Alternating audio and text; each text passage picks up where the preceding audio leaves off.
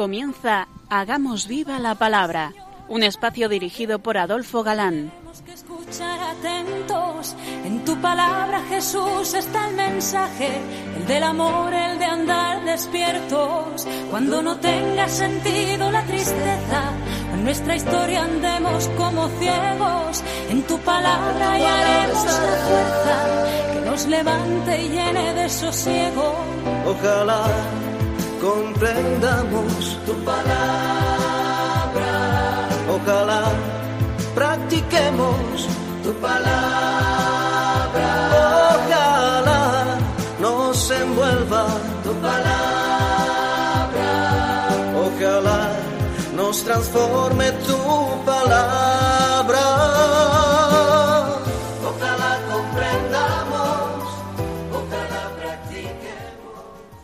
Hola queridos oyentes, un día más en esta emisora de la Madre nos encontramos con vosotros a través de las ondas para descubrir en vuestra compañía las preciosas enseñanzas que la palabra de Dios esconde en estas páginas del Antiguo Testamento que estamos viendo en detalle y que son luz para nuestra vida de creyentes. Aquí estamos de nuevo María José, Adolfo, y Martita, dispuestos a pasar este rato en vuestra compañía. Bienvenidos a nuestro programa Hagamos viva la palabra. Hola amigos, bienvenidos. Eh, Gracias por escucharnos un día más. Retomamos nuestro curso de Historia de la Salvación a través de los libros históricos del Antiguo Testamento, donde lo dejábamos hace 15 días. ¿Lo recordáis? Terminada la campaña contra los filisteos, Saúl volvió a la persecución de David. Llevaba con él tres mil hombres escogidos. Y durante la persecución, Saúl entró en una caverna mm, para hacer una necesidad. Y esa precisamente era la caverna en cuyo fondo estaban escondidos David y los suyos, quienes al ver a Saúl le dijeron, ahí tienes el día en que Yahvé te anunció, diciéndote que entregaría a tu enemigo en tus manos. y os preguntaba, ¿será capaz David de aprovechar la oportunidad que se le presenta para acabar con su perseguidor? David sigilosamente se acercó a Saúl y cortó la orla de su manto. Dice el texto que a David, guerrero donde los hubiera, vencedor de enemigos, de animales feroces, eh, del gigante Goliat, le latía fuertemente el corazón por haber cortado la orla del manto de Saúl. ¿Le latía por temor o, por haberle cortado el manto? Escuchemos lo que dijo David a los suyos, reprimiéndoles por desear se hubiera vengado quitando la vida a Saúl. Líbreme Yahvé de hacer cosa tal contra mi Señor, el ungido de Yahvé, poner mi mano sobre el que es ungido de Yahvé. Y David no permitió a sus hombres que se echasen sobre Saúl. La vida de David está llena de hechos que nos muestran la nobleza de David y el respeto por las cosas y personas del Señor. David pudo dar muerte a Saúl, pero no lo hizo por respeto al elegido de Yahvé. Cuando salió Saúl de la caverna, escuchó a David que de lejos, a gritos, le recriminaba el que diera oídos a quienes le decían que David quería hacerle mal, y le decía, Oh rey, mi señor, no pondré yo mi mano sobre mi señor. Mira, padre mío, mira. Y le enseñaba la orla del manto, asegurándole que la había cortado con su propia mano. Le hizo ver que siendo el rey de Israel, se había lanzado a perseguirle, a perseguirle considerándose él como un perro muerto o como una pulga, algo así como, como mostrándose insignificante para el rey de Israel que se lanzara contra Saúl, contra él, perdón. Y Saúl debió quedar impresionado, pero de momento, luego veremos. Y gritó a David llorando, ¿Eres tú, hijo mío, David? Mejor eres tú que yo. Tú me has hecho bien y yo te pago con mal. El texto muestra la extrañeza de Saúl como guerrero, guerrero, de que pudiendo hubiese dejado con vida a su enemigo, pues reconoció que pudo matarle y decía. Que Yahvé te pague lo que conmigo has hecho hoy. Y el final de este capítulo 24 que comentamos es de sumo interés. Saúl se ve que reconoce en David el sucesor para rey de Israel y le pide a David que jure no destruir su descendencia y no borrar su nombre de la casa de su padre. Y el final del capítulo, como digo, dice, David se lo juró, y Saúl partió para su casa. David y sus hombres subieron a su refugio. Observemos.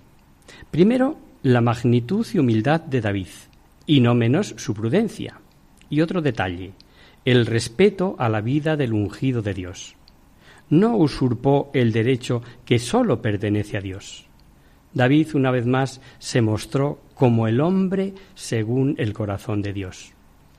Y a pesar de todo vemos que, que desconfiaban mutuamente, pues del diálogo, después de ese diálogo a voces que han mantenido, Saúl mm, vuelve a su palacio y David a los riscos de Mahón. El capítulo siguiente nos recoge algo importante, la muerte de Saúl, de Samuel. Murió Samuel y todo Israel se reunió para llorarle. Con la muerte del profeta Samuel desaparece una figura señera de Israel. La mejor manera de valorar este gigante de religiosidad del Antiguo Testamento la tenemos en una cita de Jeremías, una cita que se comenta por sí sola. Jeremías estaba suplicando a Yahvé a favor del pueblo, pidiéndole que no le rechazase, que a pesar de su infidelidad no rompiera la alianza, etcétera, etcétera, y escribió Jeremías. Y Yahvé me dijo, aunque se me pusieran delante Moisés y Samuel, no se volvería mi alma a este pueblo. O sea, Dios compara a Samuel nada menos que con Moisés en cuanto a poder de intercesión. En ponderar su figura, gasta el libro del eclesiástico ocho versículos. Tomemos algunos de ejemplo. Samuel, amado del Señor, ungido a los príncipes, reconocido por su fidelidad como vidente fiel, profetizó después de su muerte. Hasta nos recordó lo que ya vimos que pudo decir que no había recibido bienes de nadie, ni unas sandalias, como no decir que fue el mejor juez, se entiende, ¿verdad? Ungió a Saúl, y al tomar mal camino el rey, ni dudó ni temió echarle en cara su infidelidad, pese a lo mucho que quería a Saúl Samuel. Fue hombre severo y austero, venerado hasta por los musulmanes.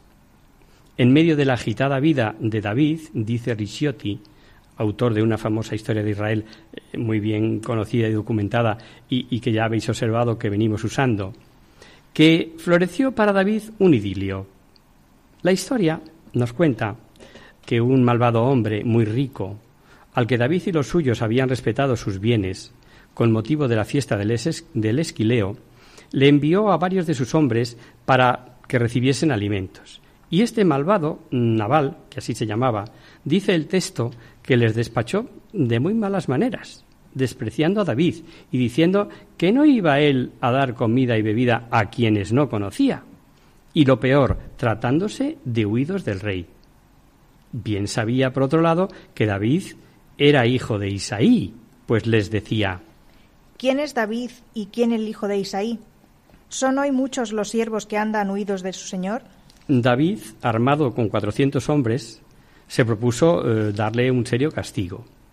Un criado, sin embargo, se lo dijo a Abigail, la esposa de Nabal, mujer prudente y hermosa, y ésta salió al encuentro de David con víveres y puesta a sus pies le dijo No haga cuenta mi señor de ese malvado de Nabal, porque es lo que su nombre significa, un necio y está loco. Y aquí tenemos una interesante profecía, porque no solamente dice que será rey de Israel, sino también que su reino durará para siempre, pues le dice Yahvé hará a mi señor casa estable, ya que mi señor combate los combates de Yahvé.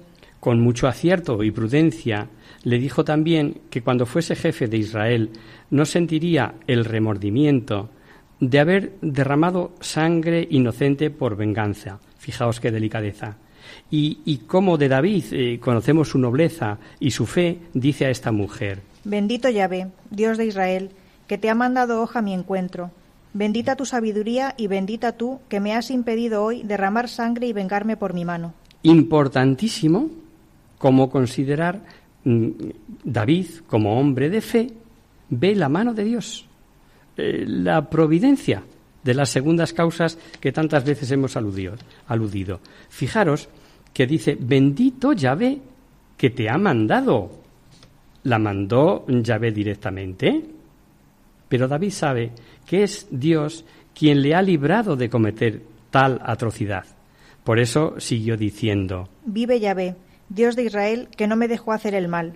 Y reconoció que de no haberse apresurado a venir Abigail al alba, no habría quedado a Nabal ni un hombre vivo.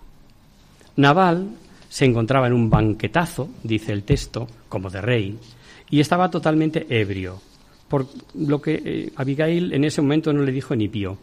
Pero a la mañana siguiente le contó de la que se había librado, y al oírlo, El corazón se le quedó como muerto, como una piedra.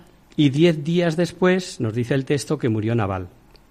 Sin duda David había quedado prendado de tal mujer y enterado de que quedó viuda, mandó mensajeros con la propuesta de matrimonio.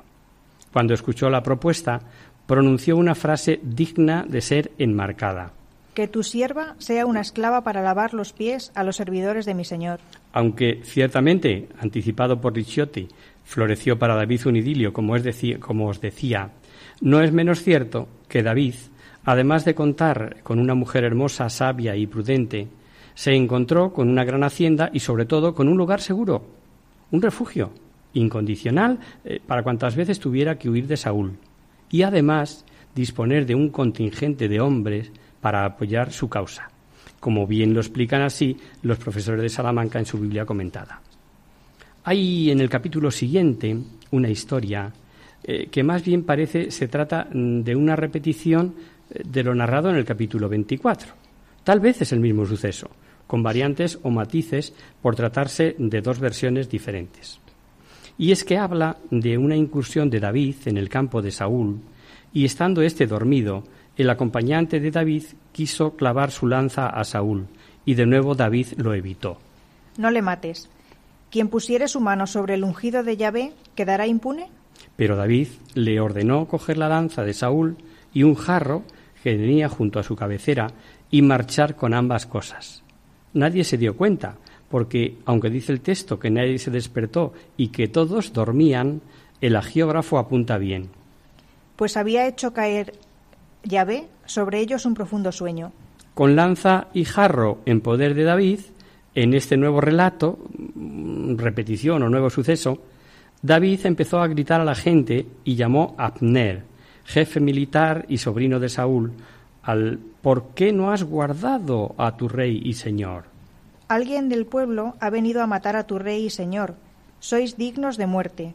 No habéis guardado al ungido de Yahvé. Y mostraba desde lejos, eh, como antes vimos con la hora del vestido, el jarro y la lanza de Saúl, aunque en esta, en esta ocasión se esté dirigiendo a Abner por su negligencia. Pero Saúl reconoció enseguida la voz de David. Y lo mismo que vimos en el capítulo 24 se repite. Saúl, aparentemente arrepentido, David que pregunta por qué le persigue, etcétera, etcétera. Pero de nuevo, Saúl se volvió a su casa y David siguió su camino. Convencido David de que Saúl no cedería en la persecución, pensó que lo mejor era establecerse entre los filisteos. No pensaba mal, no. Primero, mm, porque sabiendo mm, que David figuraba como enemigo de Saúl, rey de Israel, la acogida por parte de los filisteos era buena. Y lo segundo se decía, Para que Saúl desista de buscarme en tierra de Israel, así escaparé de sus manos. y con los filisteos pasó David. Enterado Saúl, dice el texto, No volvió a perseguirle. tal cual él preveía, ¿verdad? David eh, conquistaba tierras, se hacía con rebaños, y cuando le preguntaban los filisteos a quién había atacado, naturalmente les dejaba creer que los atacados eran los israelitas, cosa impensable eh, por parte de David, por mucho que le persiguiera Saúl. El rey filisteo Aquis se fiaba de David y se decía, Se está haciendo odioso a su pueblo y será para siempre mi servidor. De pronto se presentó un grave problema para David y los suyos. Los filisteos se reunieron para hacer la guerra a Israel. Y el rey filisteo dijo a David que él y sus hombres irían juntos contra Israel. El problema era gordo. Y por si fuera poco le dijo, Yo te confiaré la guarda de mi persona para siempre. Y aquí tenemos el dilema, ¿no? Dios no abandona a los suyos. Y como a pesar del rey eran muchos los jefes filisteos que no se fiaban de David, extrañados de verle allí con su gente, se encararon con su rey, con Aquis, Despide a ese hombre y que se vuelva al lugar que le has designado, que no venga a la batalla, no sea que vuelva contra nosotros durante el combate. Razonaban con más astucia que Aquis, pues aun admitiendo la rivalidad con Saúl, pensaban podía ser el volverse contra los filisteos, la gran oportunidad de volver a la gracia del rey israelita, ¿verdad? No cabe duda que Dios sacó a David de una situación embarazosa. Aquis fue el bienhechor de David, confió plenamente en él, hasta le pidió disculpas por la desconfianza de sus jefes y al tener que despacharle. Pero de no haber sido así, ¿qué hubiera pasado?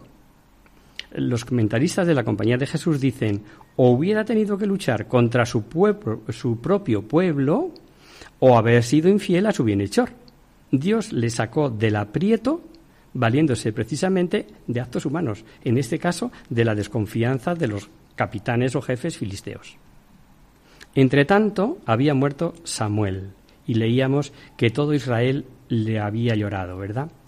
Acampados ambos ejércitos, cara a cara, a la vista de los filisteos, dice la Sagrada Escritura. Saúl tembló y se le agitó el corazón. Intentó consultar a Yahvé, pero ni en sueños, ni por los urín, eh, ni por profetas recibía contestación de Yahvé. Y no se le ocurrió cosa peor que evocar a los muertos. Mandó que le buscasen a una pitonisa, y pese a que él mismo lo había prohibido, engañándola, sin decir quién era, se fue a ella. Nos quedamos meditando el pasaje y escuchamos este fondo musical que nos ayude.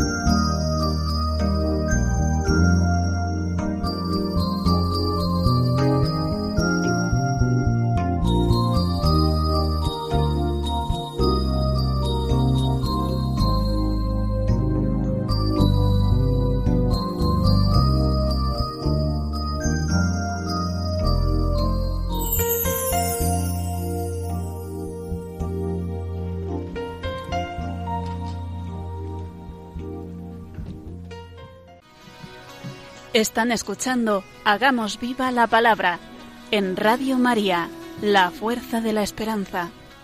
Amigos, de nuevo con vosotros, tras esta breve pausa musical, os recordamos, queridos oyentes, que sintonizáis el programa Hagamos viva la palabra. Si queréis contactar con nosotros vía correo postal, lo podéis hacer a Radio María, Paseo Lanceros número 2, primera planta 28024 de Madrid y si preferís el correo electrónico, hagamos viva la palabra arroba radiomaria.es.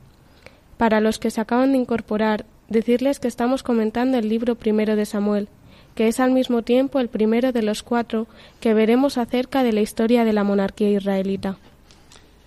Veíamos antes del descanso cómo Saúl, primer rey de Israel, mandó que le buscasen una pitonisa y pese a que él mismo lo había prohibido, engañándola, sin decir quién era, se fue a ella. La escena es impresionante, dijo la pitonisa. ¿A quién he de invocar? Y Saúl contestó, evócame a Samuel.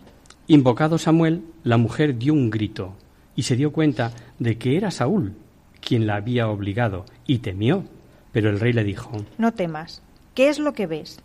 Y dijo, Veo un Dios que se alza de la tierra y preguntada por la figura del que veía, respondió, es un anciano que sube envuelto en su manto. Saúl comprendió que era Samuel, y aunque no le veía, al menos al principio, se puso rostro en tierra como en señal de respeto y escuchó al aparecido, ¿por qué has turbado mi reposo evocándome? Y como Saúl le dijese su situación ante los filisteos y el silencio de Yahvé, Samuel le confirmó su antigua predicción y la catástrofe inminente de Israel.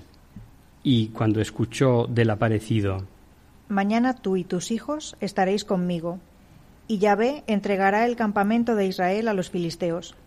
Dice el sagrado texto que Saúl, turbado, cayó a tierra cuán largo era, pues las palabras de Yahvé le llenaron de espanto y le faltaron las fuerzas. Dicen los profesores de Salamanca en su tratado La Biblia comentada que es corriente entre los exegetas católicos creer que Dios permitió la aparición de Samuel a fin de que profetizara al rey el fin desastroso que le esperaba, castigado por acudir a medios ilícitos para conocer el porvenir. Quedó como un condenado a muerte a muy corto plazo.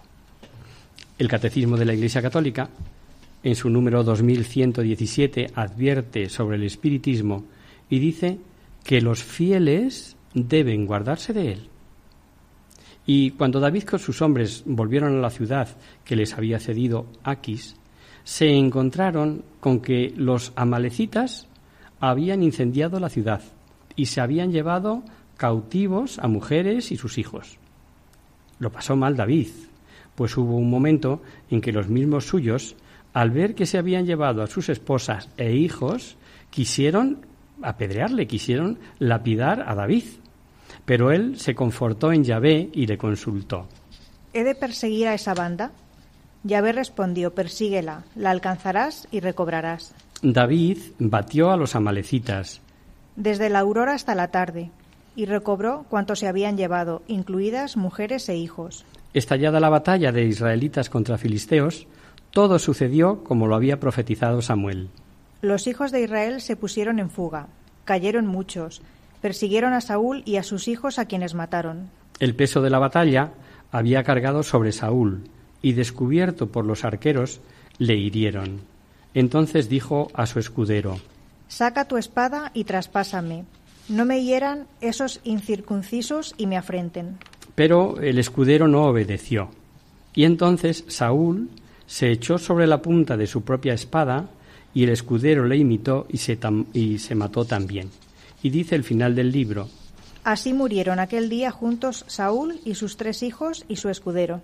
La cabeza de Saúl fue llevada al templo de Dagón, sus armas al de Astarte y su cuerpo colgado en las murallas. Unos valientes, llegada la noche, recogieron el cuerpo de Saúl y sus hijos y aunque la incineración repugnaba a los hebreos, dice el texto que fueron incinerados.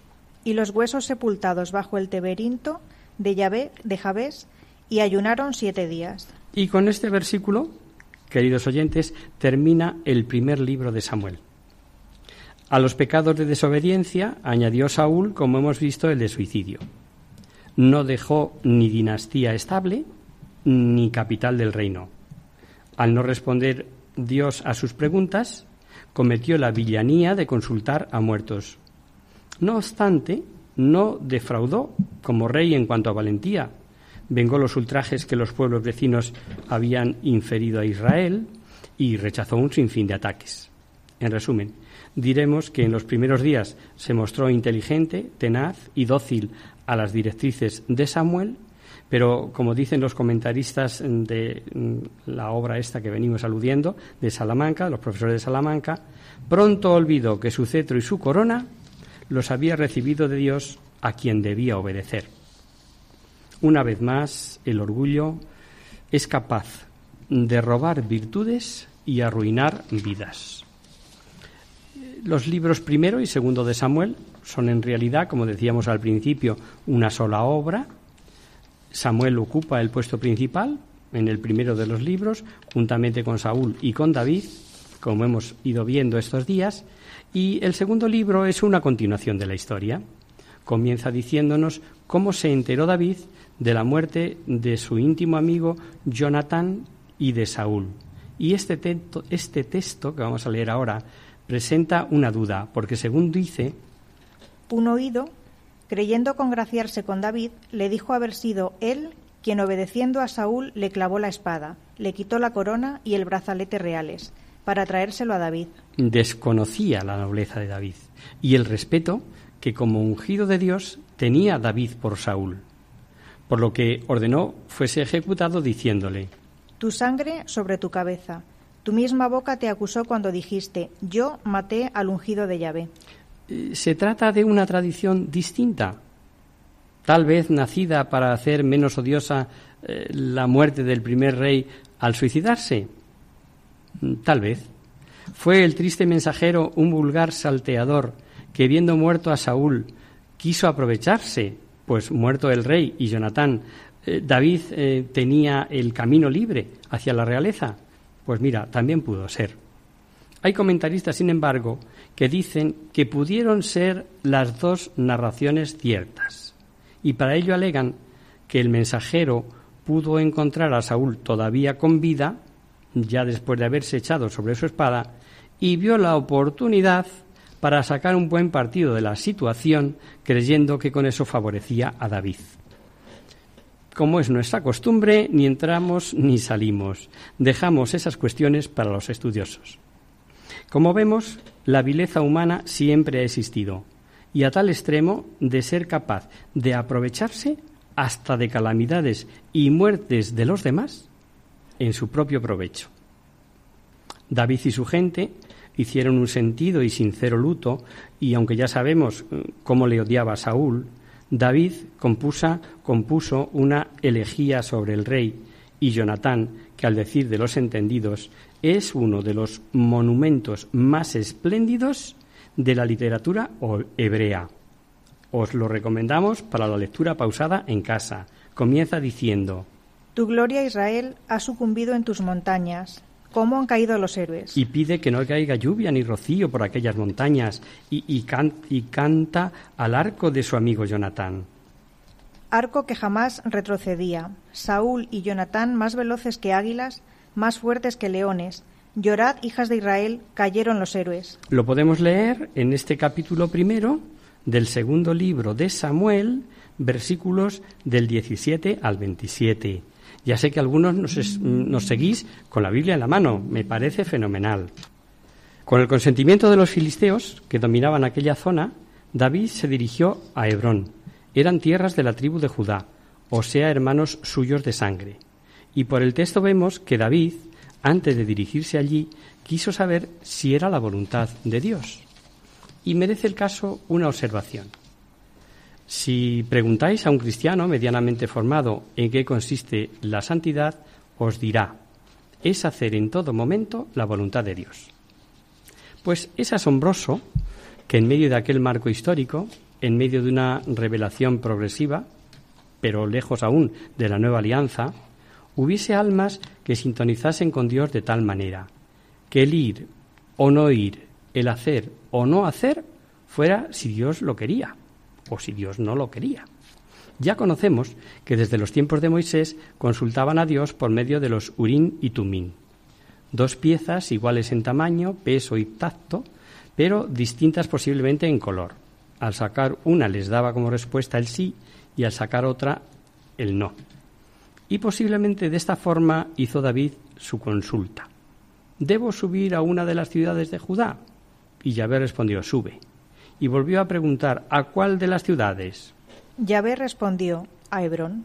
Si algún cristiano de hoy, deseoso como David de saber cuál es la voluntad de Dios, ante determinadas decisiones en su vida que le hacen dudar y piensa en los humín y tumín como una ventaja de aquellos tiempos, les diremos que hoy mm, tenemos un procedimiento más seguro que los urín y tumín. Fijaos si será un procedimiento eficaz que Satanás se ha esforzado porque no sea usado. La dirección espiritual. Un alma consagrada, con carismas especiales, desinteresada en sus decisiones, sin coste alguno, que te dice lo que te conviene. ¿Hay quien de más? Una vez llegó David y todos los suyos Vinieron los hombres de Judá y ungieron por rey a David. Eh, ya sabemos del antagonismo entre los de la tribu de Judá y los del norte, y que no era nada nuevo, y veremos hasta dónde llegó. Por supuesto que desconocían que David había sido ungido como rey en secreto en tiempos de Saúl ya. Y una vez más, estamos ante ese misterio que tanto hace pensar a quienes desconocen que para Dios no hay nada imposible. La realidad del libre albedrío y la historia dentro de la providencia divina. Dios quiso eh, a David por rey. Y los hombres, sin saber eso, libremente le proclaman rey. Mm, parece fácil, ¿verdad? Pero es digno de meditación. A los filisteos no les importó que los de Judá eh, proclamasen por rey a David. Era una jurisdicción pequeñita, muy limitada, y todo aquello, de alguna manera, pues eh, quedaba bajo su influencia. Desconocían quién era en verdad David, nada menos que según revela el primer libro de Samuel. David era el hombre según el corazón de Dios. Le consideraron como un pequeño monarca más, vasallo de ellos, de, Filistea, y como desconocían eh, que acabaría por aglutinar a todo Israel, pensaban incluso que, les venía bien que hubiera un pequeño rey eh, en un pequeño estado eh, que no haría sino debilitar a Israel. Pero el jefe del ejército de Saúl, Abner, que ya nos suena, benjaminita, era otro cantar. Alzó por rey a un hijo de Saúl y reinó sobre Israel. Solo la casa de Judá seguía a David, que reinó en Hebrón durante siete años y seis meses. Este rey de Israel, llamado Isbaal, no sabemos si es un cuarto hijo de Saúl o si es el segundo de los tres que ya vimos y que escapó de la muerte. En verdad era rey de nombre, mm, porque el que de verdad partía el bacalao, el que de verdad reinaba era Abner. La de siempre, poderes, reinos, primicias. Ricciotti dice eh, que no estamos informados de las rivalidades que había entre los dos reinos del mismo pueblo de Dios. Pero basta con el relato de la que armaron en lo que conocemos como la batalla de Gabaón para darnos cuenta. Era la primera vez que los dos reinos iban a entrar en colisión. Abner, primo hermano de Saúl, como jefe de un ejército, y un sobrino de David como jefe del ejército contrario. Había un estanque en Gabaón y no se les ocurrió más que pactar una singular lucha. Ambos ejércitos permanecerían uno a cada lado del estanque. De cada bando saldrían doce jóvenes guerreros, escogidos, espada en mano, y los doce uno frente a otro, cara a cara. Y dice el relato. Y cogiendo cada uno a su adversario por la cabeza, le hundió la espada en el costado, cayendo todos a una. Cayendo todos a una, o sea, los veinticuatro. Pues mirad, en vez de lamentar tan singular ocurrencia, acto seguido, hubo una recia batalla y los hombres de Abner fueron vencidos por los de David. Y aquí nos encontramos mm, un episodio que revela la miseria humana. Uno de los tres hijos de la hermana de David, presentes, persiguió a Abner, y muy interesante, Abner evitaba matar al perseguidor por temor a que sus hermanos se convirtieran en vengadores de sangre. Hemos hablado estos programas de atrás de lo que eso suponía.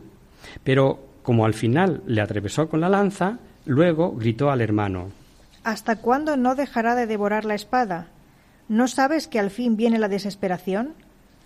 ¿A cuándo esperas para decir a los tuyos que dejen de perseguir a sus hermanos? Anda, que si la batalla hubiera caído a favor de ellos, a favor de Abner, los de David fueron más nobles y respondieron a Abner.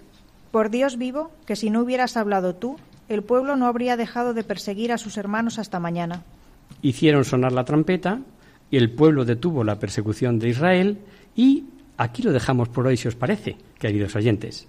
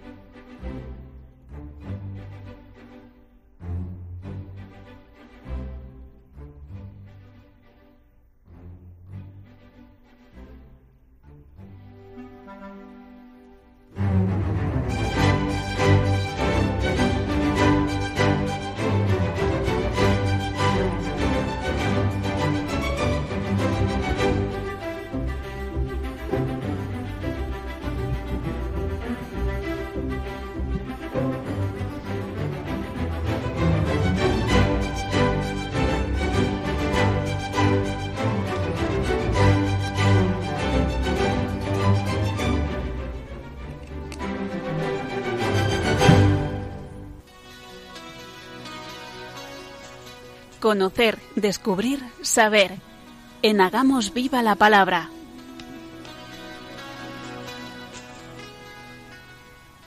Abrimos ahora este mini espacio del final del programa que llamamos Conocer, Descubrir, Saber, para satisfacer vuestras curiosidades, para responder a vuestras preguntas. Hoy hemos recibido un correo de Álvaro que nos dice lo siguiente. Soy Álvaro y os escucho desde Madrid. Estoy planeando hacer el Camino de Santiago este verano con un grupo de amigos. Algunos somos creyentes y nos mueve, nos mueve ante todo nuestra fe, pero otros van solo por hacer ejercicio, conocer gente y tener una experiencia diferente. Incluso algunos de ellos creen que no se encuentra allí la tumba del apóstol. Esto me ha creado ciertas dudas. ¿Está Santiago realmente enterrado en Compostela? ¿Cuál es la tradición y cuáles son los datos constatables? ¿Cómo y cuándo surgió la costumbre de peregrinar allí? Espero que me podáis ayudar. Muchas gracias. Firma Álvaro. Las gracias a ti. Muchas gracias por tu participación en nuestro programa. Eh, seguro que no eres el único que va a peregrinar este verano a Compostela, eh, por lo que creemos que tu consulta va a ser del interés de muchos de los que nos sintonizan en este momento. Eh, que Santiago estuvo en España es un hecho. El primer texto que hace referencia a su predicación en nuestro país es el Breviario de los Apóstoles, un texto latino de finales del siglo VI, época de la, Hispana de la Hispania visigoda, que sitúa a Hispania y en lugares occidentales la predicación del apóstol y ubica su lugar de enterramiento en un arca marmárica. Pero se sabe, por los hechos de los apóstoles, que Santiago el Mayor fue decapitado en Jerusalén por orden del rey Agripa I. Por aquel tiempo el rey Herodes prendió a algunos de la iglesia para matarlos. Degolló a Santiago, hermano de Juan. Por lo tanto, tuvo que existir un traslado, una traslación del cuerpo. Este hecho fue descrito por León, obispo de Jerusalén, en una carta, en una epístola y aunque el manuscrito original se perdió, se conservan cinco versiones de esa carta escritas posteriormente. Una de ellas, precisamente, está recogida en el Códice Calistino, que se custodia en la Catedral de Santiago de Compostela y que os sonará por las noticias, el Códice Calistino, ¿verdad? Sabéis que fue robado y luego recuperado. El obispo León contaba en dicha epístola que se le presentaron varios discípulos de Santiago diciendo que habían recogido el cadáver del apóstol y lo habían transportado en una nave guiada por la mano de Dios, llegando a Bisria, confluencia del río Ulla y del Sar, en Galicia, tras siete días de navegación. En dicha carta, León exhortaba a la cristiandad a acudir allí y orar porque Ciertamente allí yace oculto Santiago. Y cuenta la tradición que los discípulos sacaron el cuerpo de la barca y lo colocaron sobre una gran losa, que, ojo, con el peso y como, y como si fuese cera, se derrite. Se transformó en su sepulcro, en un sepulcro. Con muchísimo esfuerzo pusieron el sarcófago en una carreta tirada por bueyes y se detuvieron en un monte llamado Pío Sacro, en Iria Flavia. Esto ya os suena, ¿no? Iria Flavia. Colocaron las reliquias en un arca, en el arca marmárica a la que hemos aludido, y construyeron una pequeña iglesia. Todo esto, con el pasar de los siglos, cayó en el olvido, aunque no del todo. En el siglo VIII, antes del hallazgo de la tumba, Beato de Liébana compuso un himno, O Dei Verbum, en el que ruega a Santiago que proteja al rey, al clero y al pueblo. Oh verdaderamente digno y más santo apóstol, que refulge como áurea cabeza de España, nuestro protector y patrono nacional, evitando la peste. Sé del cielo salvación, aleja toda enfermedad, calamidad y crimen.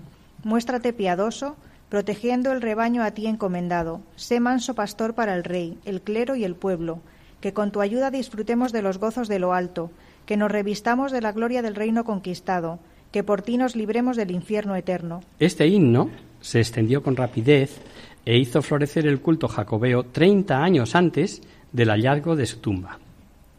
En el año 813, en tiempos del rey de Asturias Alfonso II el Casto, un ermitaño llamado Pelayo vio unas luces sobre un monte próximo a Iria Flavia, os decía, la actual padrón, y fue allí con el obispo Teodomiro y sus ayudantes y hallaron una tumba, probablemente de origen romano, con los restos de tres cadáveres, uno de ellos decapitado, con la cabeza al lado del brazo. Indagaron y llegaron a la conclusión de que se trataba de Santiago el Mayor y sus discípulos Teodoro y Atanasio. El obispo Teodomiro pidió al rey Alfonso II el Casto que avalara con su presencia el descubrimiento de la, de la tumba. Perdón. El rey viajó al lugar con su corte, ordenó construir allí una iglesia y comunicó la noticia a los dos principales poderes políticos del momento, el Papa León III y el emperador Carlomagno. Algunos autores sostienen que la palabra Compostela proviene de Campus Stellae, campo de las estrellas, debido a las luces que vio Pelayo sobre aquel monte. Y que dicho sea de paso es lo que generalmente conoce la gente, aunque sea así de oídas nada más, lo del campo de estrellas. El hallazgo de la tumba ocurrió en un momento providencial, cuando los cristianos se encontraban bajo el yugo de la invasión musulmana y la fe cristiana corría el peligro de ser erradicada. La lucha por la reconquista, como sabéis, duró varios siglos y durante los cuales los cristianos tenían a Santiago como patrono y protector. Y ojo, aunque muchos no lo tengan presente, Santiago sigue siendo el protector y guía de los cristianos en España, en la batalla actual por la fe. A finales del siglo X, la iglesia fue saqueada e incendiada por Almanzor, pero el sepulcro subterráneo no sufrió daños. Un siglo después, el rey Alfonso VI ordenó la reconstrucción de la basílica que finalmente se consagró como catedral en el año 1211, hasta que en 1878, en unas excavaciones realizadas en la catedral, se encontró entre los restos de un mausoleo romano una urna con tierra y restos humanos que databa del siglo I, además de una inscripción en griego y hebreo, Atanasios, mártir. Cuya grafía se asemeja a las encontradas en el cementerio cristiano del Monte de los Olivos de Jerusalén. Los restos pertenecían a tres personas distintas, dos de edad media y una en el último tercio de su vida, lo que llevó a identificarlos como Santiago y sus discípulos Atanasio y Teodoro. El Papa León XIII reafirmó la pertenencia de los restos del apóstol y animó a peregrinar hasta allí. A finales del siglo XIX, los restos fueron depositados en una urna de plata dentro de un cofre de madera con tres compartimentos, para Santiago, Atanasio y Teodoro. Esta urna se colocó en la cripta bajo el altar donde permanece actualmente. En otras excavaciones realizadas en 1955 se encontró la lauda sepulcral del apóstol y se volvieron a examinar los resultados de 1878, llegando a las mismas conclusiones. Además, en las proximidades de la tumba se encontró la cubierta sepulcral de Teodomiro, el obispo, que presenció el hallazgo de la tumba del apóstol en el siglo IX, lo que hace pensar que quiso enterrarse cerca del apóstol. Los descubrimientos más recientes proceden de un estudio publicado en 2011 por Enrique Alarcón, profesor de la Universidad de Navarra, que afirma haber hallado la inscripción Jacob, Santiago en hebreo, con los mismos símbolos que se usaban en el cementerio judeocristiano de Israel del siglo I. Una de las inscripciones contiene referencias a la fiesta judía del Shavuot, con la representación de panes rituales. Esta fiesta de la que nos habla el Levítico desapareció en torno al año 70 después de Cristo, con motivo de la destrucción del templo de Jerusalén por los romanos, lo que permitiría ubicar cronológicamente la tumba. El descubrimiento de la tumba de Santiago en el siglo IX eh, supuso para el rey de Asturias la aglutinación de sus territorios como un solo reino, bajo la protección del apóstol. Eh, propagada la noticia al orbe cristiano, el camino de Santiago se convirtió en una de las vías más transitadas de Occidente, junto a las que llevaban a Roma y Jerusalén. Los primeros peregrinos recurrieron a las calzadas romanas, sobre todo la vía Aquitania, que unía Burdeos con Astorga. En Francia, además de esta, se consolidaron otras tres grandes vías que penetraban por Roncesvalles y una cuarta desde Arlés, que entraba por Sompot. Aprovechando este trasiego de personas, Sancho el Mayor de Navarra y Alfonso VI desplazaron el camino por Estella, Logroño y León para repoblar territorios reconquistados. Este camino terminaría reconociéndose como el camino francés y el más transitado de todos. Durante los cinco siglos siguientes, el camino acrecentó el número de peregrinos y su fama llegó hasta Oriente.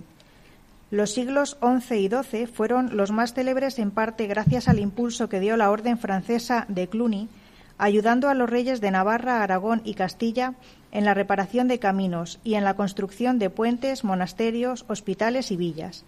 Documentos de la época narran que los tropeles de peregrinos se empujaban y apelotonaban y que los alojamientos aún escasos no podían atender las necesidades de todos.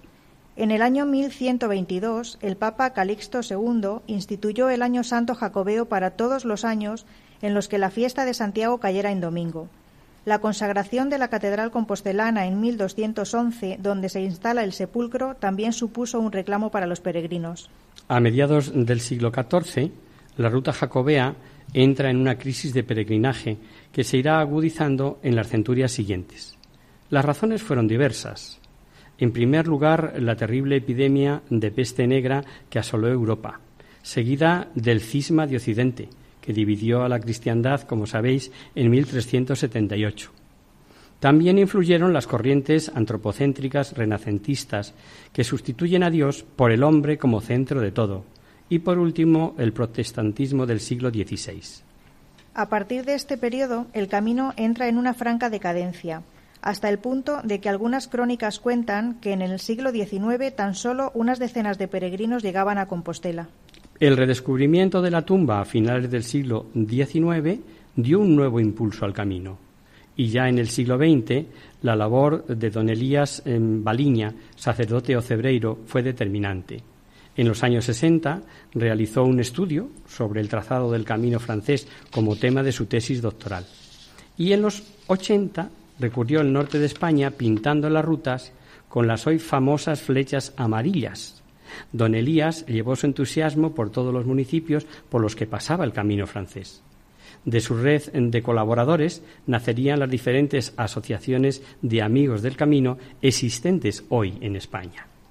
En la actualidad, el camino vive un verdadero apogeo. Ha sido declarado itinerario cultural europeo y patrimonio de la humanidad y ha recibido el Premio Príncipe de Asturias a la Concordia.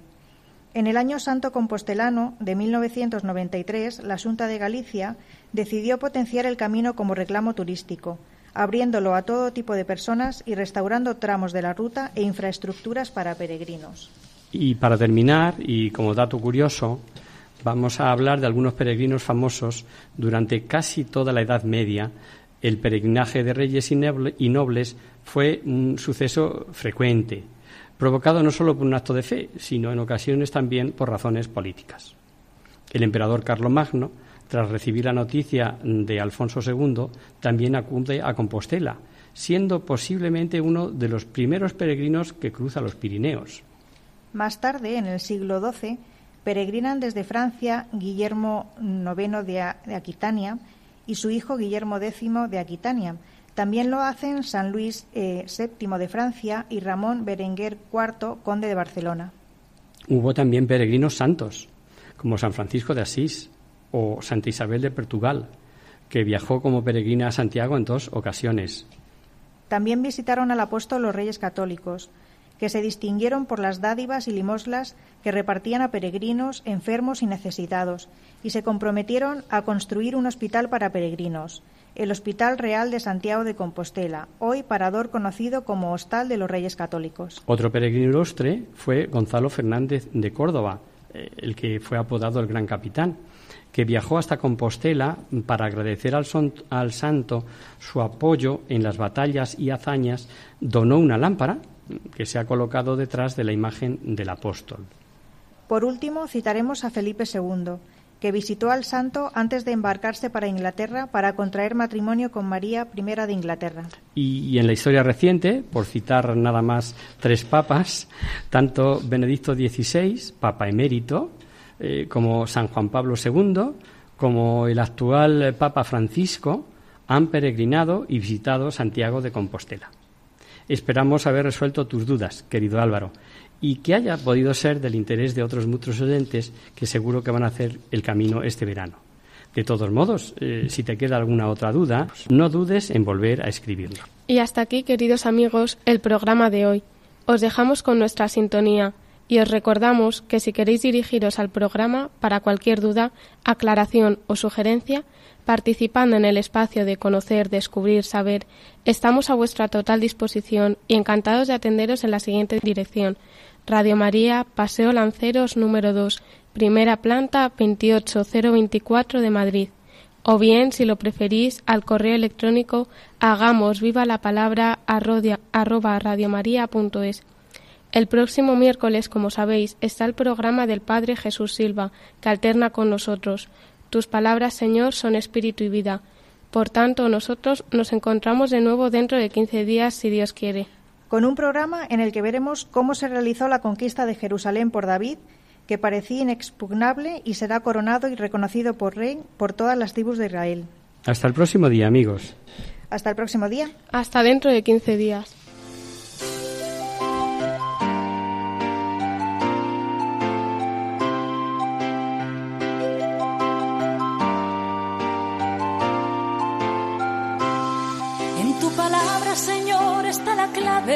Solo tenemos que escuchar atentos. En tu palabra, Jesús, está el mensaje, el del amor, el de andar despierto. Así concluye Hagamos viva la palabra con Adolfo Galán. Andemos como ciegos, en tu palabra y haremos la fuerza que nos levante y llene de sosiego. Ojalá